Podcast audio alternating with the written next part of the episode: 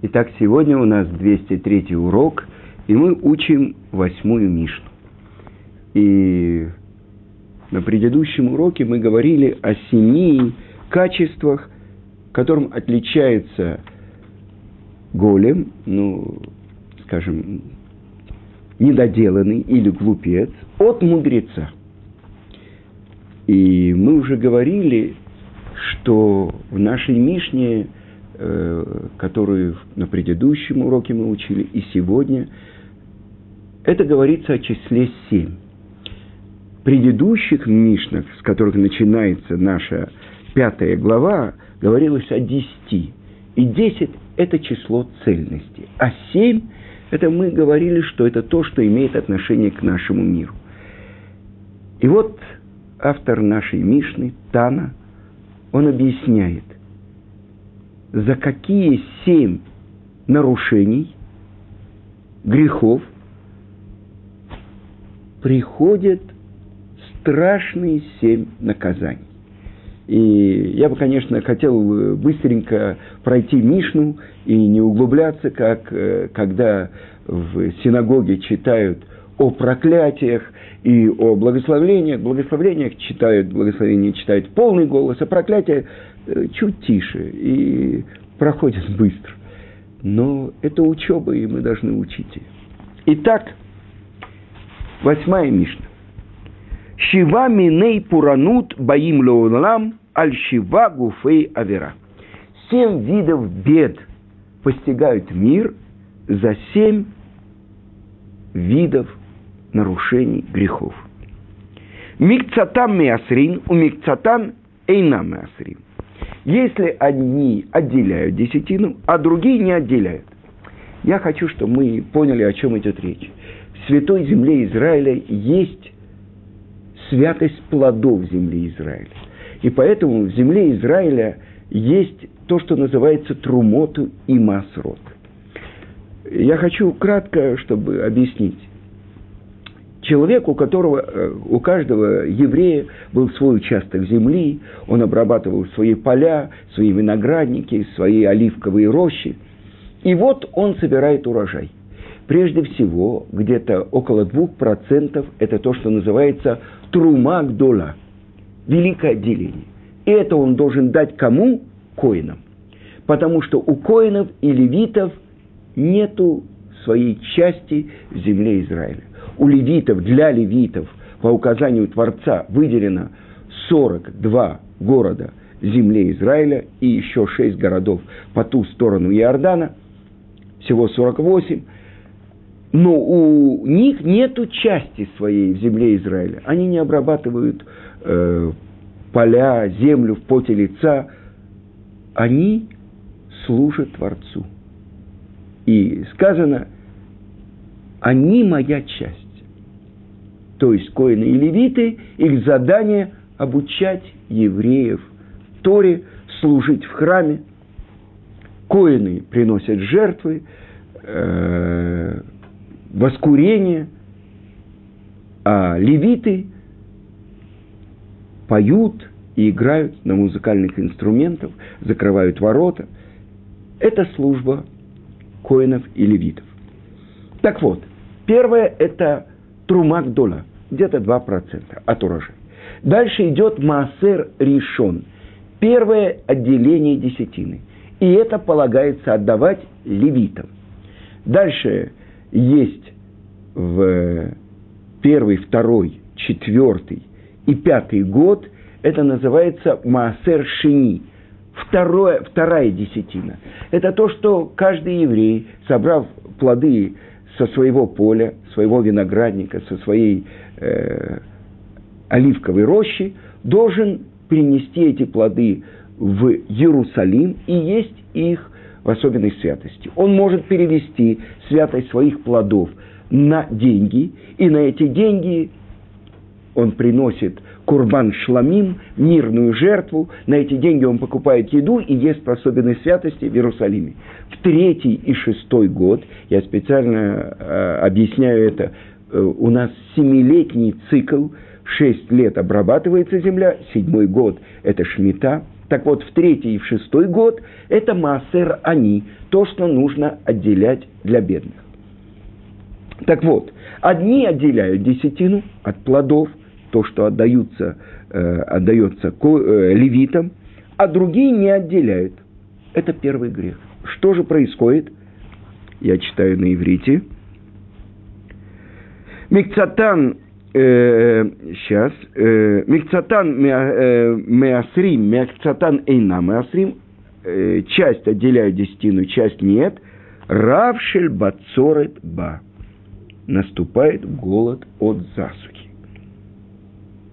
Но в это время что происходит? У одних есть, что есть, у других нет.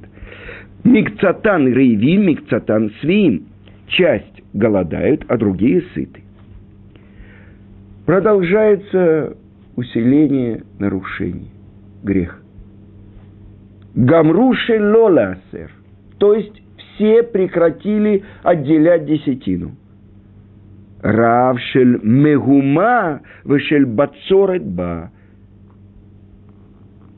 Наступает голод из-за войны и засухи. Вешело ли толета хала. Если решают не отделять халу, кусочек теста от э, определенного количества замеса теста, решают не отделять. Что происходит? Равшель клаяба. Голод, губительный голод, то есть уничтожительный голод приходит мир. Девер балеолам альмитот амурот батора шелоним сирули бейдин. Значит, мор, эпидемии, э, чумовые, чума, холера, страшные эпидемии приходят на землю за что? За то, что те люди, которые по закону Торы им полагалась смерть, не были преданы суду. Продолжается. Вааль пирот швиит. И за то, что э, вы, мы говорили, что седьмой год называется шмита. Плоды седьмого года запрещено ими торговать. Делается земля ничейной, каждый может прийти на поле, на э, виноградник, в цитрусовую плантацию и брать так же, как и хозяин. То есть получается так, что в этот год, это называется в Торе суббота земли, в этот год она возвращается к ее настоящему хозяину, к Творцу мира. Но если евреи нарушают это, не делают ничейным э, свои поля, виноградники, э, цитрусовые плантации и так далее, что происходит? Страшная вещь. Херев балеулам – меч опускается на землю. Дальше. А, извините, нет. Это то, что эпидемии приходят в мир э, за то, что не предают тех, кому полагается смерть по суду, э, справедливому приговору, э, и из-за того, что нарушают седьмой год. За это э, приходят в мир эпидемий. А меч опускается на землю за что? Херев балаулам алину один. За то, что очень продолжительное время занимает вынесение приговора. Валивут один и за несправедливый суд. В аль аморим батора шелоки аллаха и за извращение, за неправильные постановления законов, выходящих из Торы. Итак, страшные вещи, казалось бы, ну, что там человек взял, собрал плоды со своего участка в седьмой год, продал их, эпидемии, чума, холера и так далее. Человек, ну, подкупил судью. Что происходит? Меч, война. приходит в мир. На людей обрушиваются жестокие бедствия по принципу мера за меру. Итак, семь страшных бедствий постигают мир за семь грехов. Один из комментаторов, Миндраш Шмуэль, он объясняет. Это называется грехи очень страшные. Почему эти грехи страшнее, не сказано про идолопоклонство, разврат, пролитие крови? Это же страшнее. За это еврей должен отдать свою жизнь и не нарушить. Потому что здесь говорится о всей общине, которая нарушает вместе эти грехи. Если один человек нарушал, но это не так влияет на все. Но если начинает грешить все общество, и этот грех становится привычкой, тогда он входит в категорию страшных грехов. Итак, что учит нас Мишна? Если одни отделяют десятину, а другие не отделяют, наступает голод от засухи. Выпадает мало дождей, и хлеб становится очень дорого. Одни голодают, а другие сыты. Мера за меру. И это то, что сказано за неотделение трумот, мы говорили, это то, что отделяется коином, умасрот, десятины для левитов, прекращается роса, прекращаются дожди, продукты дорожают, все труднее найти людям заработок. А если все решают не отделять десятину? тогда наступает голод из-за войны и засухи. Кроме засухи начинается еще война. И люди приходят в смятение, что даже не могут обрабатывать свои поля. В результате усиливается голод. А другие объясняют, что наступает такой голод, что люди едят и не могут насытиться.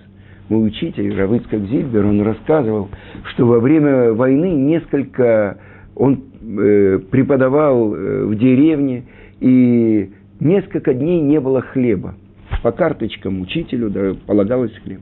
И вот когда выдали хлеб, он сказал, что он съел два кирпича хлеба, два килограмма, и остался голодный. Вы понимаете, когда все в порядке, все как бы на местах, а когда начинается вот эта смута и усиливается, усиливается беда, усиливается голод. Мидраш рассказывает, что в дни пророка Ильяу был голод от засухи, потому что Ильяу сказал, что не будет дождя, и три года не было дождя. А во время его ученика Илиши были голод и смятение. Теперь если не отделяют халу, наступает губительный голод. То есть такой мучительный голод, который уносит многих в могилу.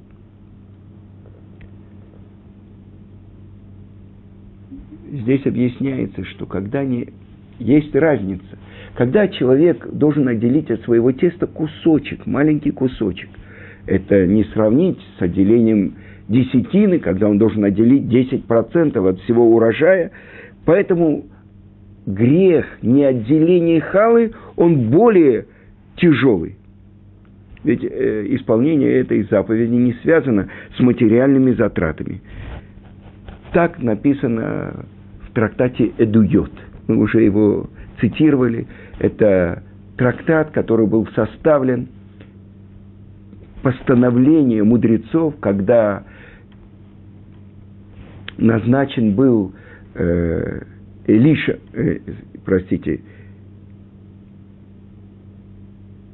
Элиазар бен Азария главой Санедрина. И в этот момент были выяснены все э, спорные законы. Так вот, э, э, эти законы приведены в трактате Эдуйот. И так не сказано, что не отделение халы – это более тяжелый грех, чем не, не отделение десятины. Потому что тот, кто не отделяет халу, как бы этим он показывает, что он идет наперекор Творцу.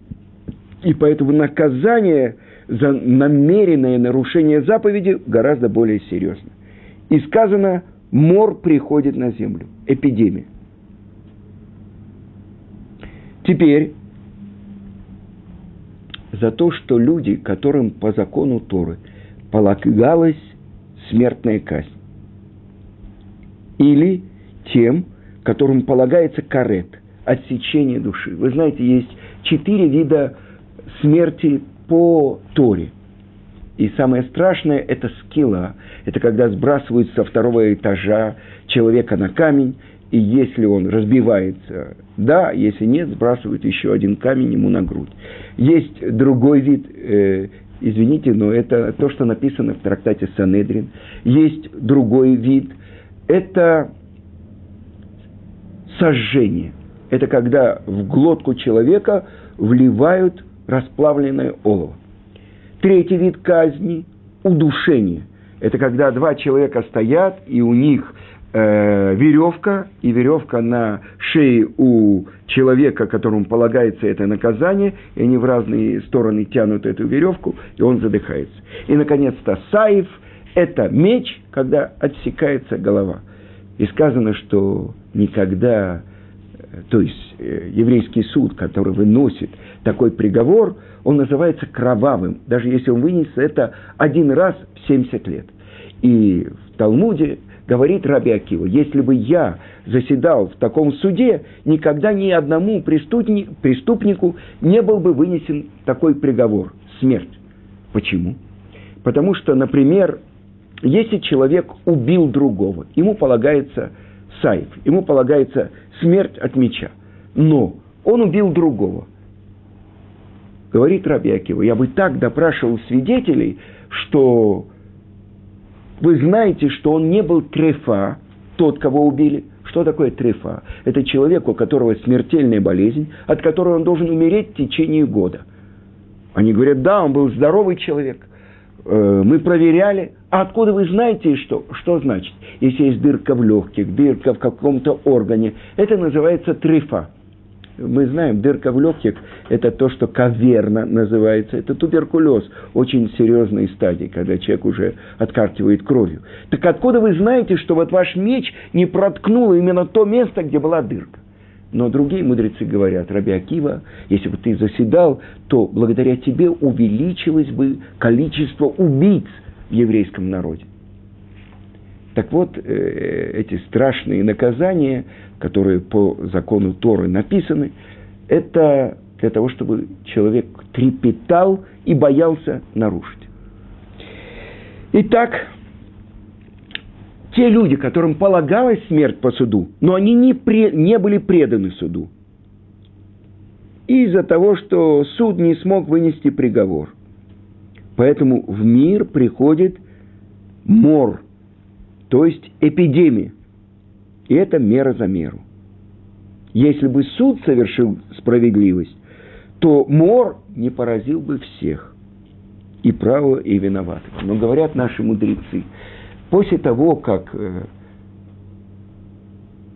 Санедрин оставил свое место на Храмовой горе, уже не выносились смертельные приговоры.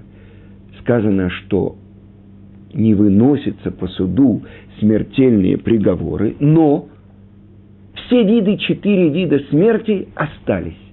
И когда мы слышим, что какой человек утонул, это удушение, а какой человек сгорел в машине – это огонь, это сожжение.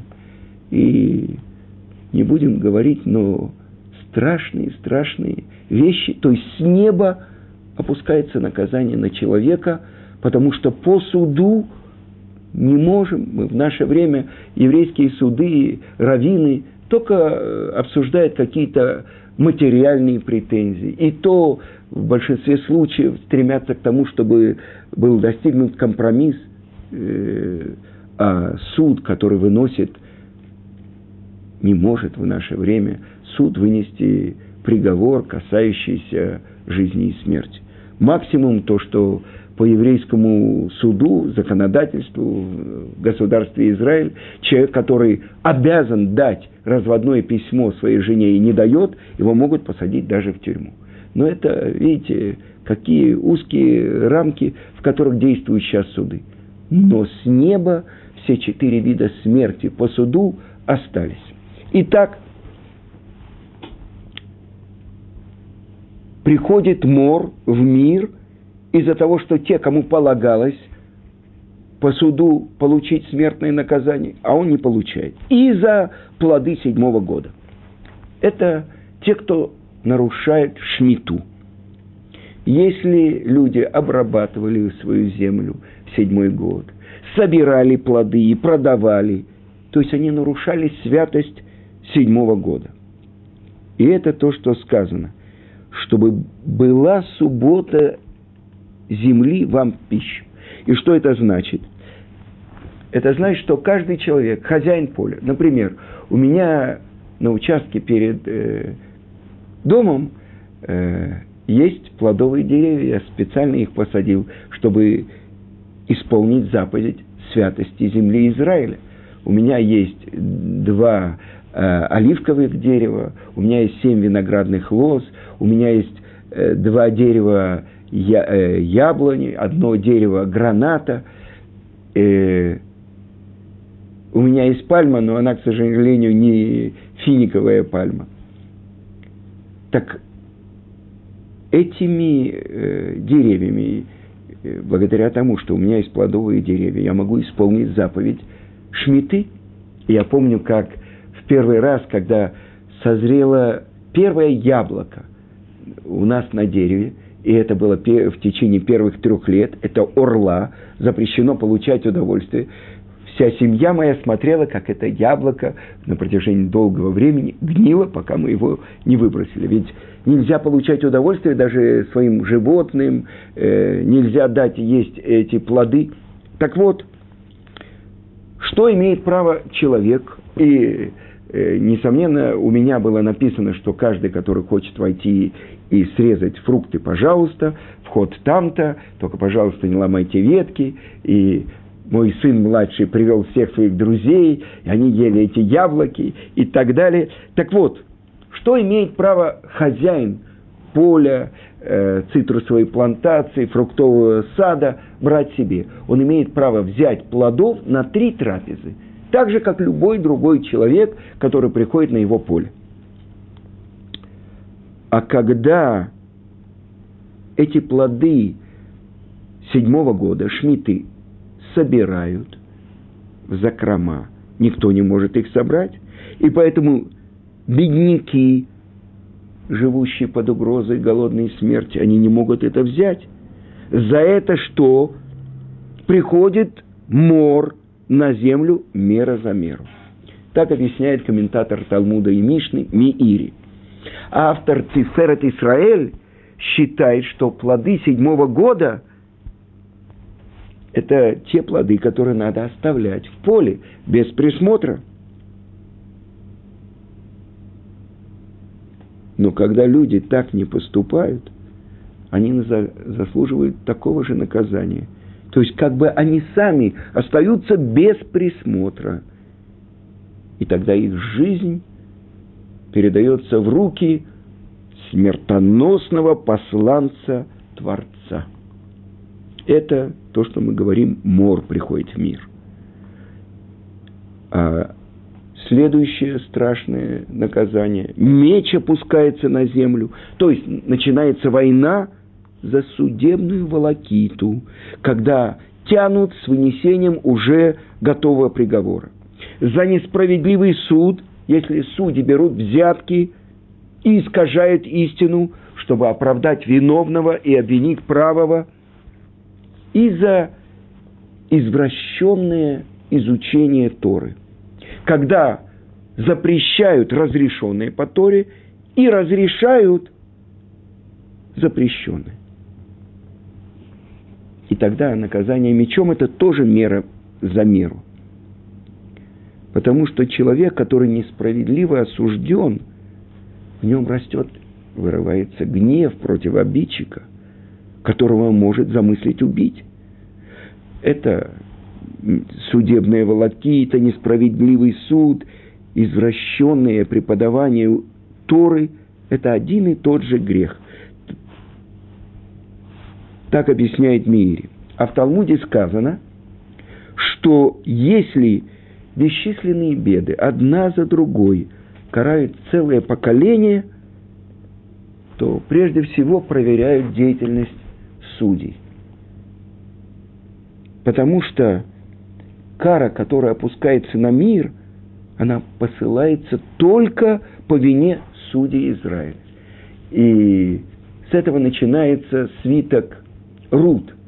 Это было в те дни, когда судили судей, когда не слушали судей, когда судьи брали взятки и так далее. Тогда пришел голод, голод в мир. Это то, что пророк Шмуэль написал свиток Рут, чтобы рассказать о родословной царя Давида, но с этого начинается, когда судят судей, когда про судей говорят, они ведь берут взятки, они ведь осуждают невиновного и оправдывают виновного. Итак, это то, что говорится, что шхина не опускается в мир, если в Израиле судят несправедливые судьи. И это то, что сказано, сказано так у пророка Ишаяу, и поставлю судей твоих, как прежде, то, что будет в будущем, и советников твоих, как в начале. Тогда ты будешь называться городом правды, столицей верной. И объясняет мораль из Праги, что почему именно семь наказаний, бед приходит в мир за эти семь преступлений. И он говорит, что на самом деле, давайте вспомним, есть семь заповедей, которые получили потомки Ноха. Что это значит? Что делать справедливые суды, запрет на убийство, запрет на разврат, на воровство, на то, чтобы есть часть от живого животного, э, на, запрет на проклятие э, по отношению к Творцу, законы, которые регламентируют жизнь человека.